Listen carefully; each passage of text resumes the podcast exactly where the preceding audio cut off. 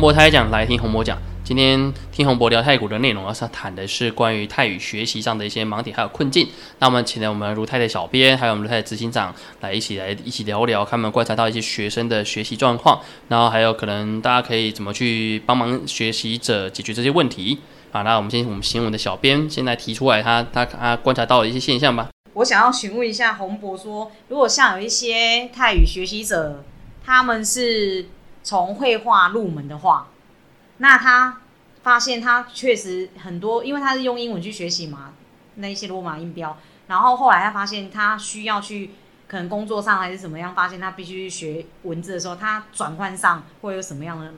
困难的地方嘛？这个呢算是非常常见的一个现象，像洪博之前在教书的时候遇到过，在泰国可能工作蛮多年的，然后甚至他可能已经在那边长居住也有，那他可能就想要来学习语言，想要学习文字的那一块，或是学拼字的规则那一块，其实最大的问题点还是出现在于自己有没有想要放下那个。呃，应该说自尊嘛？还是放下自己的学习的这种心态？因为他的感觉上很像有些有些洪博之前遇到学一些学生呐，他感觉就是哦，他的泰语讲的很流畅了，然后觉得好像自己应该是很懂了，他没有必要去学习文字。但是这个其实是是一种盲点，因为一个人他如果没有看懂文字的情况之下，他大脑里面最多最多就两千左右的单字而已，他其实没有办法再塞更多单字，因为更多单字它其实同音同同音不同义。的状况会有非常多，同意思里面不同的单字，他也可能不无法懂，甚至更明白一点，就是书面语跟口语上的差异性，他可能连书面语都没办法阅读。在这种现象里面，非常常见的就是我们像比如说洪博之前在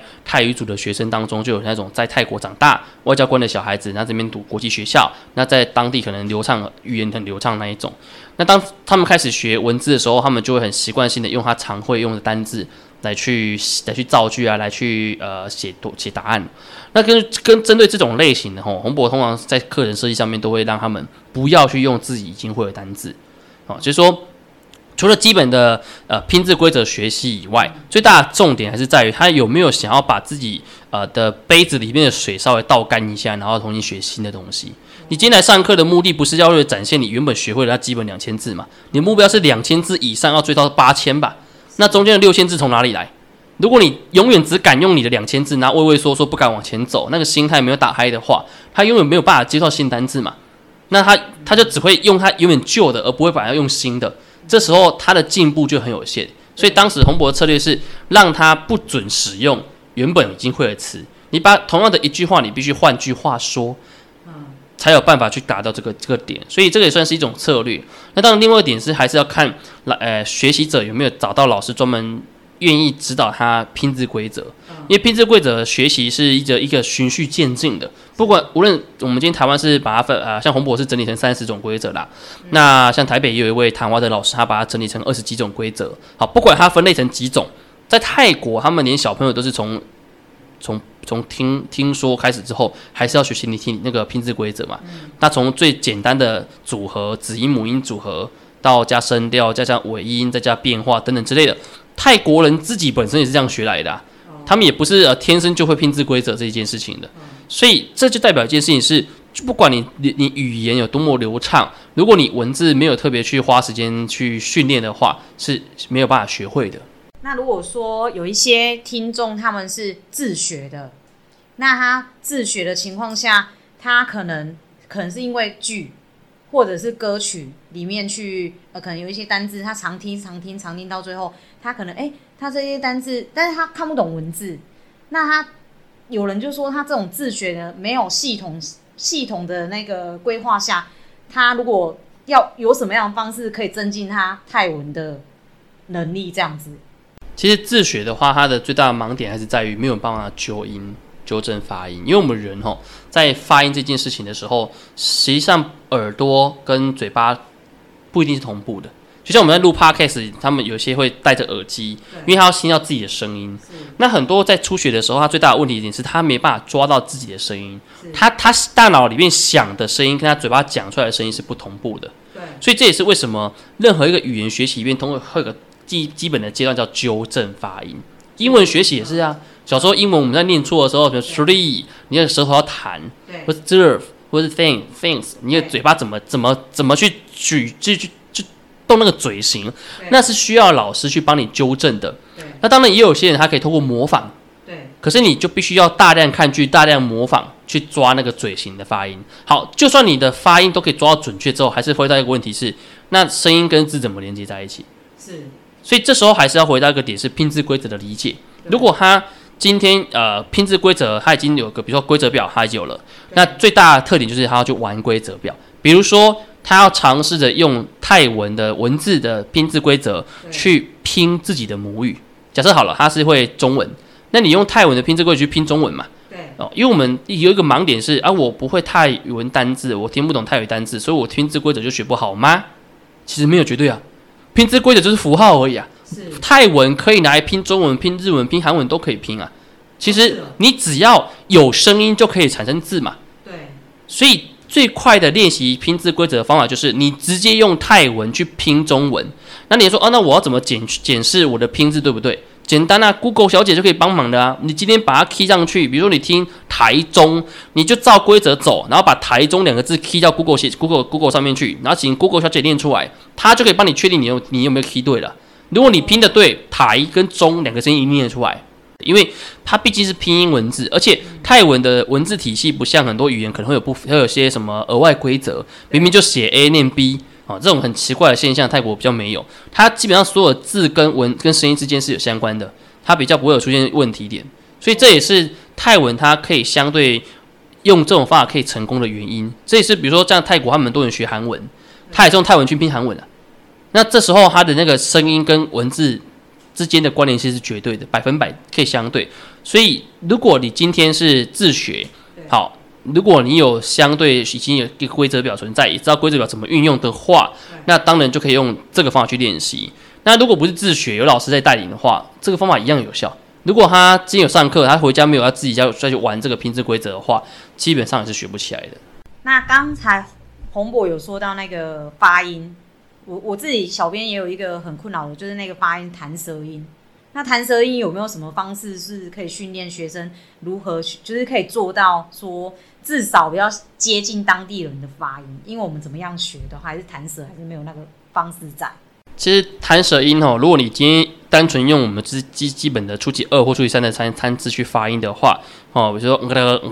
啊这样哒哒这样弹音，应该是不太可能让他学起来的。真正呢有办法学起来的关键，其实是在如果像洪博的课程里面，像初级五吧，很多的嘎啦嘎啦嘎啦嘎啦，或者这种这种声音的话，这个就比较可能，因为嘎啦嘎啦那两个声音是可以合在一起的。那你透过这种比较印度的词汇，因为我们在最进阶的词汇里面很多种印度词嘛，它不管今天是 lo 的啊，或者是 lo 零的发音里面，你会发现它都一定要弹舌，嘎当嘎啦这种类型的，嘎啦嘎啦嘎啦哒这种类型的声音很多。那也就是说，真正要练弹舌音，不是在初阶的呃子音母音或处于子音母音加尾音的阶段，因为那个阶段里面，你还重点是在于母音或者是尾音。对，真正有办法提升到那个弹舌音的关键是在最后的那个双子音的阶段。对，像那个嘎啦宝嘎啦，你就自然会弹舌的啊。你嘎啦嘎啦，你变嘎啦宝不会吧？因为嘎啦嘎啦这样就可以发出来的。那同样道理，布拉布拉也是一样道理嘛。那个布拉忒那个布拉，你要怎么发音布拉忒吗？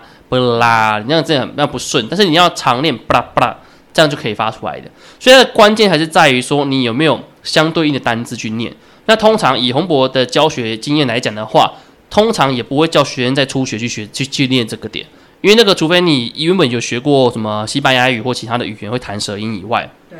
基本上不要花时间弹学那个。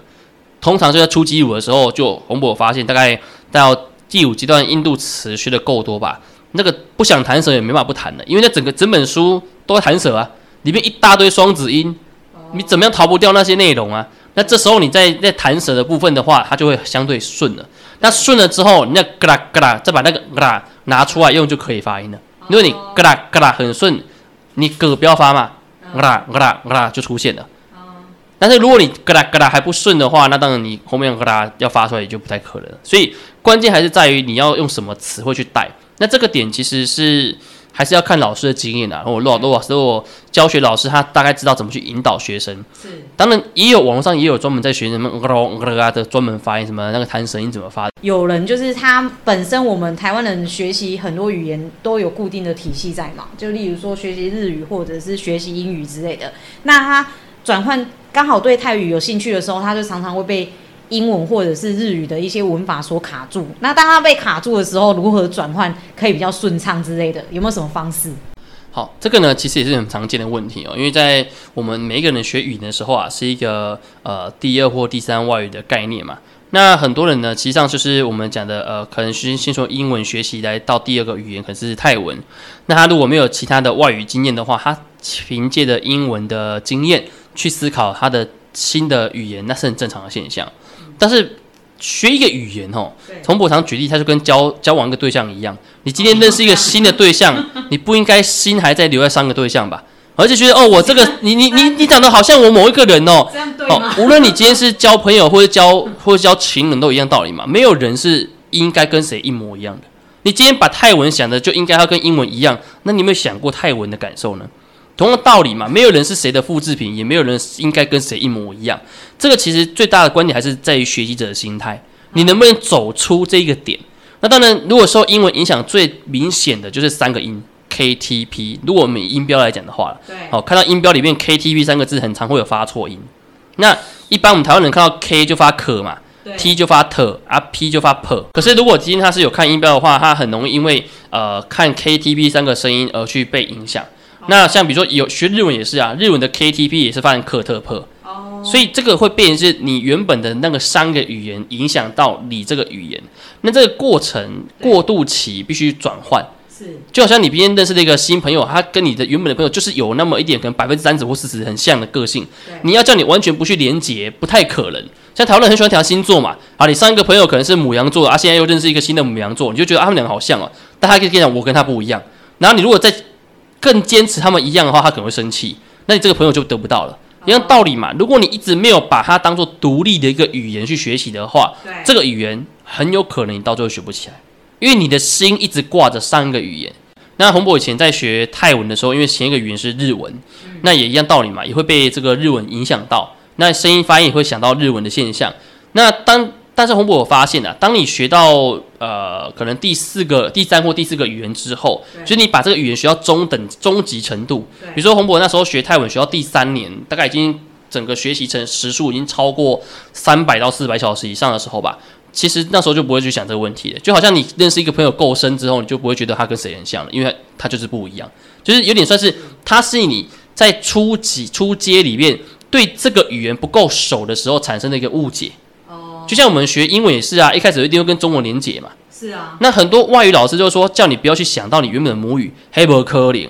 每一个人的语言是来自于自己的声音，脑袋里面的资料库。你不可能完全凭空生出一个语言的声音，你是不可能做到的。你听到个单字，你一定会去想到你的母语有什么相对应的声音存在。所以叫你不去跟你原本的语言连接，黑伯科林。其实关键点不是声音去学习，而是说他必须是不间断的持续性的学习。比如说他学了两三年以上，时数可能有超过三百小时以上，他那个现象才有办法解决。因为我们在语言教学里面有个现象叫做中介语。中介语的概念是说，他会把一个语言跟另外语言融合在一起，然后分不清楚谁是谁。对，那个那个阶段是属于混淆的阶段。对，可是等到你呃清楚分辨它两者差异的时候，就不会这个问题了。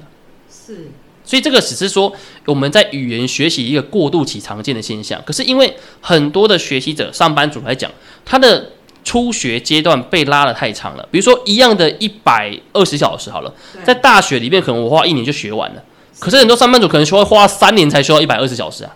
那你你怎么你怎么花你怎么过渡这个时间？你看整整三年期间，他永远在搞不清楚状况啊。其实最大的问题点是在于我们学习语言跟减肥很像嘛。就是你今天努力的减了十公斤，然后呢，中间休息两个礼拜，那十公斤就复胖回来了。同样道理啊，背背单词一样道理。你学语言也是这样啊。你今天很努力的学了一堆东西，然后呢，过个两礼拜没上课就全忘光了。以前我们在大学教书就如此，最害怕学生寒暑假，一个暑假就可以把上学期东西全忘光了。对啊，所以呢，时间就是考验语言的关键嘛。如果你中间寒暑假期间你都没有任何的呃不间断的学习，好，呃，以洪博自己以前的学习经验来讲好了。洪博第一年学泰文，第一第一学期学完，暑寒假就马上去泰国做志工，对，然后回来之后再继续学，学完再下再进入暑假的时候也在泰国，等于没有间断就对了。整个洪博三年的泰文学习从来没有间断，没有间断过任何，连寒暑假都还在还是在泰国，对，不然就是前往泰国的路上。所以基本上没有断掉的问题啊。可是你今天学成，你以社会人士还好，洪博现在以一个上班族来讲好了，今天去学个新的语言就很难达到这个结果。所以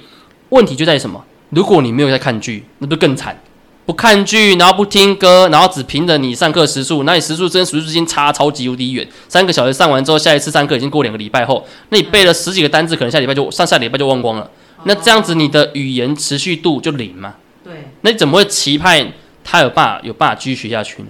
所以这个其实关键点还是回到一回到一个点，是我们的语言学习有办法有没有持持续性，然后有没有办法让自己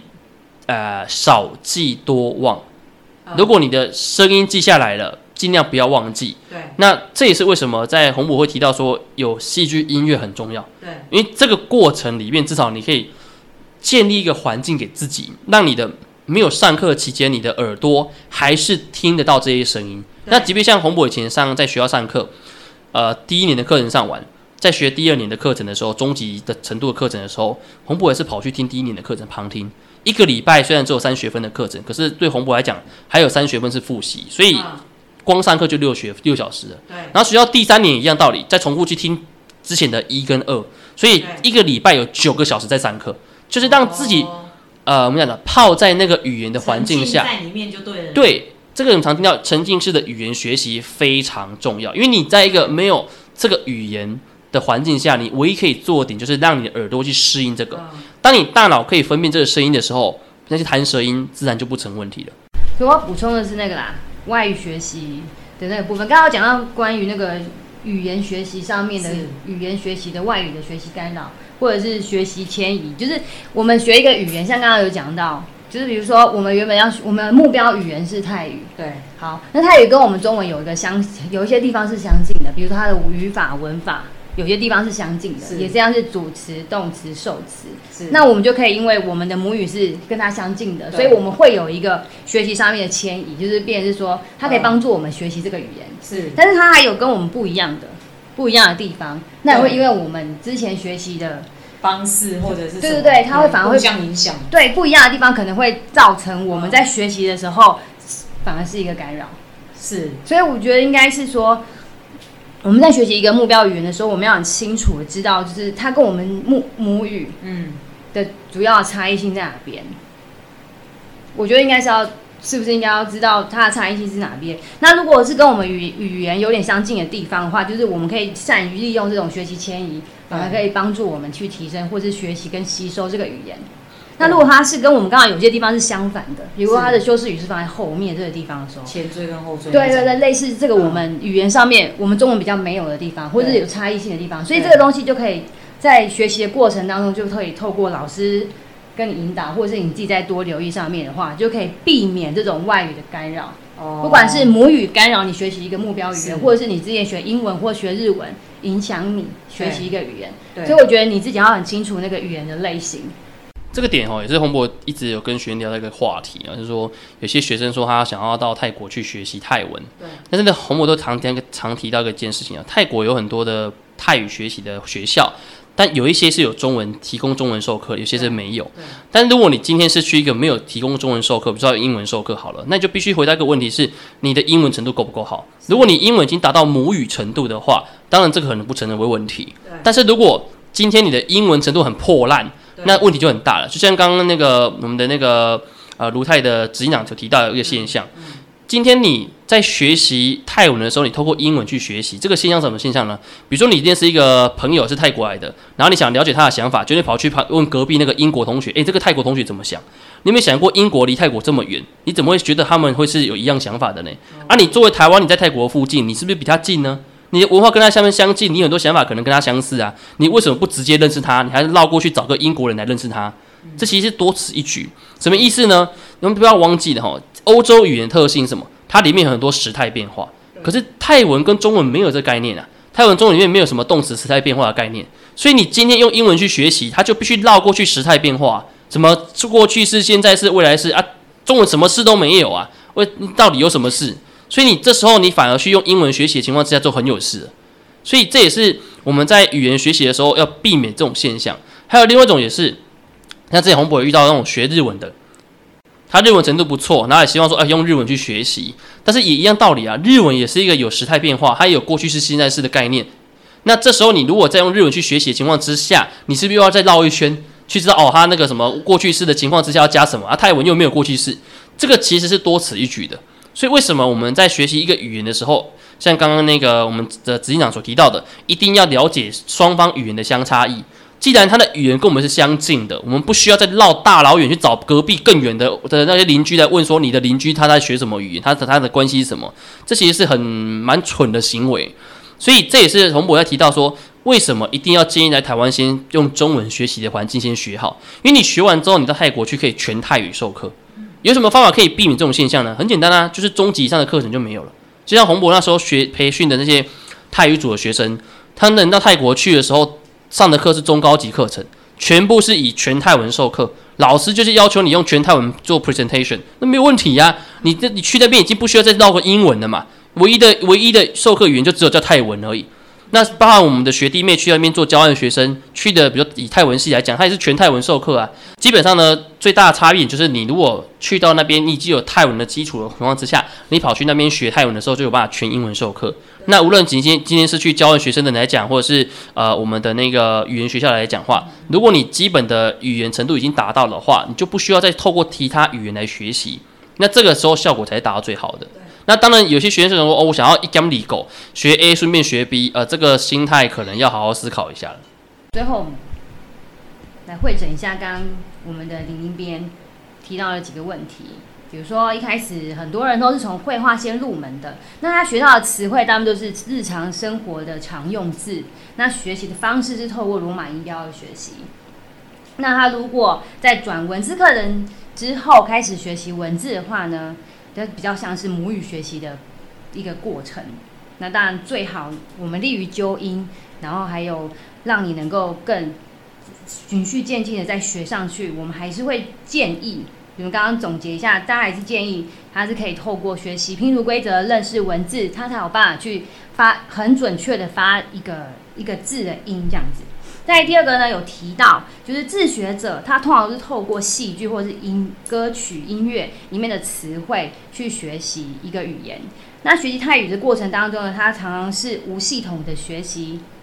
就是碰到哪些词汇，他就去记哪些词汇。那碰到这样的情况，我们要如何往上提升呢？这个地方洪博呢是跟我们建议，我们应该回到学习一个语言很重要的一个几个关键。第一个就是纠音。就是你今天发的声音到底有没有发的准确？你有没有人可以帮你听？再就是拼音，你可以透过熟悉泰语的拼读规则。你为了要熟悉它的规则，你可以用这个泰语的文字去拼我们的母语。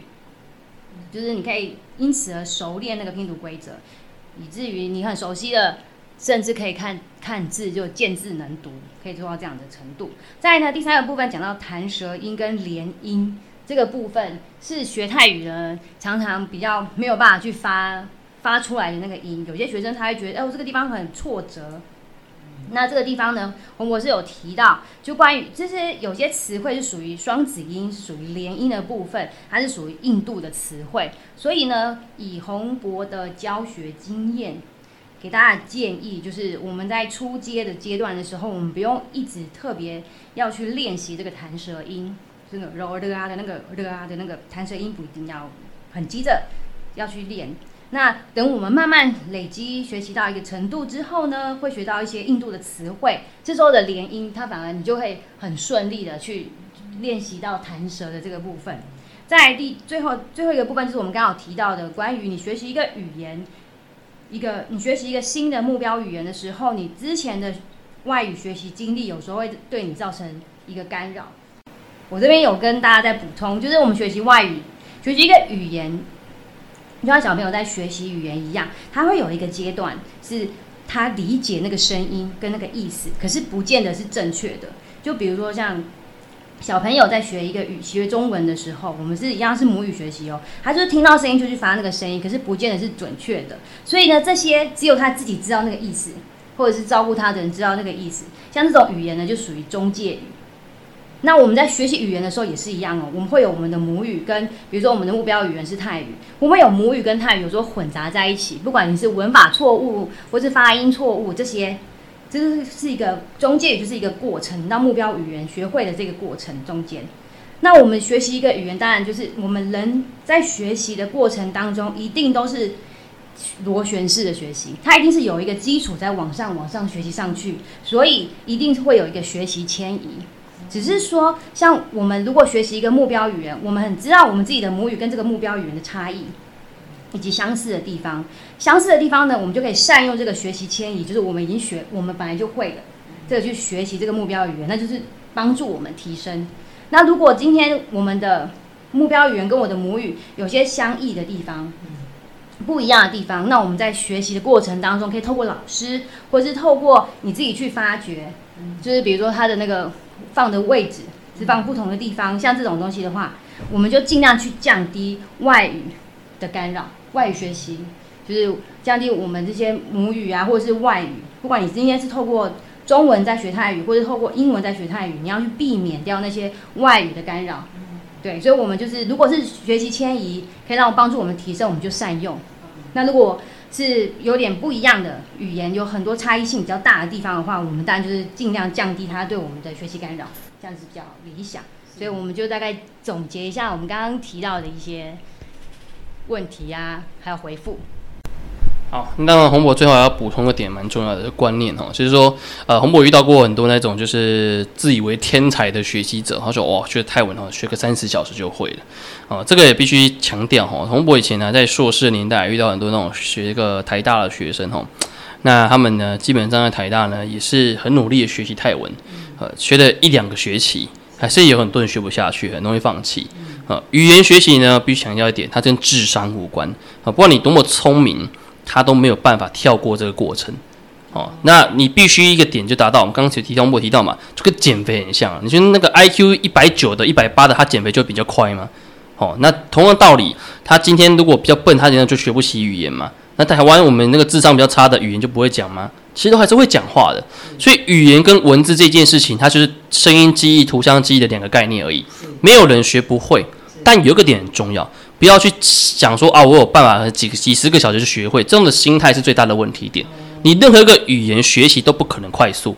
这也是为什么洪博在呃之前的集数有提到说，诶，学习语言必须很漫长，它跟知识性的课程不一样哦。这也是洪洪博在之前的那个前面几集有提到嘛，就是如果假设今天语言真的那么好学的话，那为什么大家英文还要学个十二年？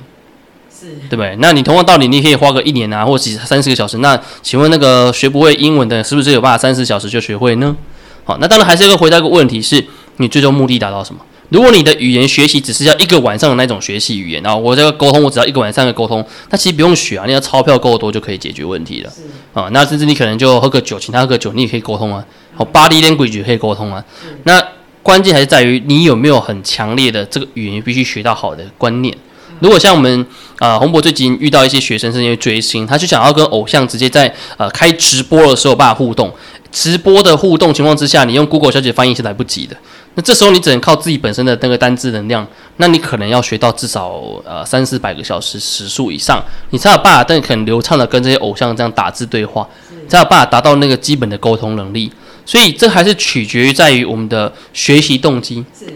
是。哦，所以这也是洪博常常跟学生通常第一次上课都会跟他聊到说啊，你为什么来学泰文？是哦，那后来发现啊，只要是追剧的，通常可以撑得比较久啊，不追剧的通常就还蛮快就放弃了。什么为了工作啊，为了退休啊，那种见太多了。洪博 data 不多啦，大概就几千到几万个学生而已，那可能还没有办法像很多我们顶尖的补补习班那么多的数量。可是呢，必须讲一个点是，心态真的很重要。如果我们很清楚知道这条路不好走，但是我们还是很坚持说啊，我们要把它做好，那或许就比较容易成功。是对。好，那我们今天内容大概就到这样了。那如果大家对这个话题有兴趣的话，都可以到我们洪博泰讲的粉砖，或者是我们如泰文教的粉砖去留言。那如果想知道更多的泰语学习的一些呃新呃一些观念啊，或者是有好奇想要问的问题，都可以到如泰文教的那个粉砖或者洪博泰讲的粉砖去啊、提出你自己的看法，或是想问的问题。那我们后续如果相关的主题有很多问题累积起来可以问的话，我们也会再做一集来跟大家讨论。OK，那我们的内容就到这里啦，感谢大家，萨瓦迪卡啦。